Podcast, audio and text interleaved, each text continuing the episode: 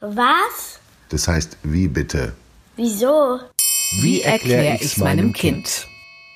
Warum wir Schluckauf kriegen von Julia Bär. 68 Jahre. So lange hatte der Amerikaner Charles Osborne Schluckauf. Anfangs ziemlich schnell, nach ein paar Jahren langsamer, nämlich 20 Mal in der Minute. Man schätzt, dass er in seinem Leben 430 Millionen Mal hickste. Seltsamerweise verschwand der Schluckauf 1991, ein Jahr bevor Osborne im Alter von 97 Jahren starb. Da stand er längst im Guinness-Buch der Rekorde mit seiner unfreiwilligen Hickserei. Wenn man sich das vorstellt, ein ganzes Leben mit Schluckauf, kommen einem die eigenen kurzen Phasen eher spaßig vor. Aber nervig sind sie schon. Was denkt der Körper sich denn bloß dabei? Brigitte Meinger ist Chefärztin der Münchner Helios Klinik und begegnet immer wieder Patienten, die langen andauernden Schluckauf haben. Sie kennt sich nämlich mit allem aus, was mit der Verdauung zu tun hat und die kann eine Rolle spielen beim Schluckauf. Das Phänomen ist übrigens gar nicht so genau erforscht, weil es nicht als Erkrankung gilt. Brigitte Meininger sagt, es ist schon sehr komplex. Stress ist zum Beispiel ein Auslöser, aber so richtig erklären kann man sich das auch nicht. Ein paar andere Auslöser kann man dagegen besser verstehen, aber dafür muss man sich erstmal genau anschauen, was beim Schluckauf passiert. Schluckauf ist, wenn sich das Zwerchfell unwillkürlich zusammenzieht und Millisekunden später die Glottis zugeht. Dadurch entsteht das Geräusch, erklärt Brigitte Meininger.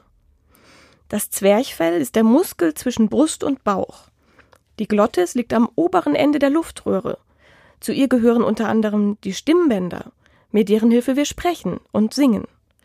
Die Glottis kann außerdem so etwas wie eine Verschlusskappe für die Lunge bilden, damit keine Flüssigkeit hineingerät. Man kann das selbst ausprobieren. Wenn man ein Glas Wasser trinkt und dabei einatmet, stockt der Atem kurz beim Schlucken. In diesem Moment nämlich muss das Wasser irgendwie über die Luftröhre hinweg in die Speiseröhre befördert werden, und wenn die Luftröhre offen ist, klappt das nicht.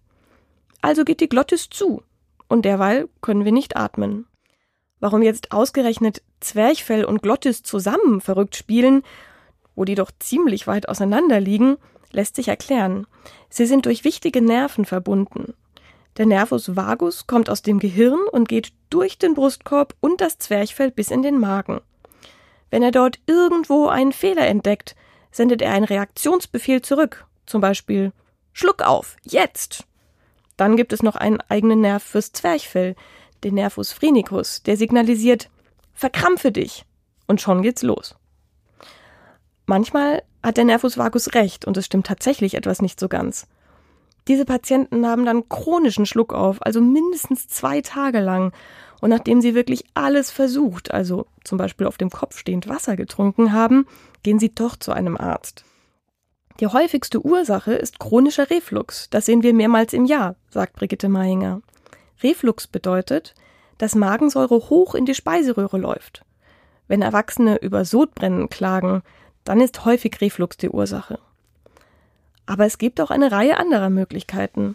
Bei Charles Osborne, dem Mann mit dem jahrzehntelangen Schluckauf, war eine Ader im Gehirn geplatzt, die daraufhin offenbar permanent den Nerv reizte und Alarm auslöste.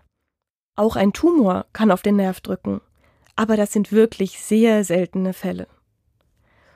Bei den meisten ist es einfach nur ein falscher Alarm des Körpers. Und die ganzen Aktionen, die man dann startet, um den Schluckauf wieder loszuwerden, haben mit der Ursache gar nichts zu tun. Es gibt ja keine Ursache. Diese Maßnahmen lenken vom Reiz ab, sagt Brigitte Meininger. Manchen hilft Druckausgleich, anderen Husten, in eine Tüte zu atmen, gurgeln oder trinken.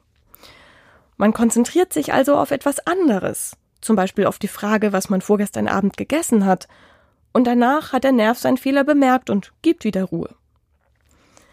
Trotzdem bleibt natürlich die große Frage, warum ist ausgerechnet Schluckauf die Alarmsirene für diesen Nerv?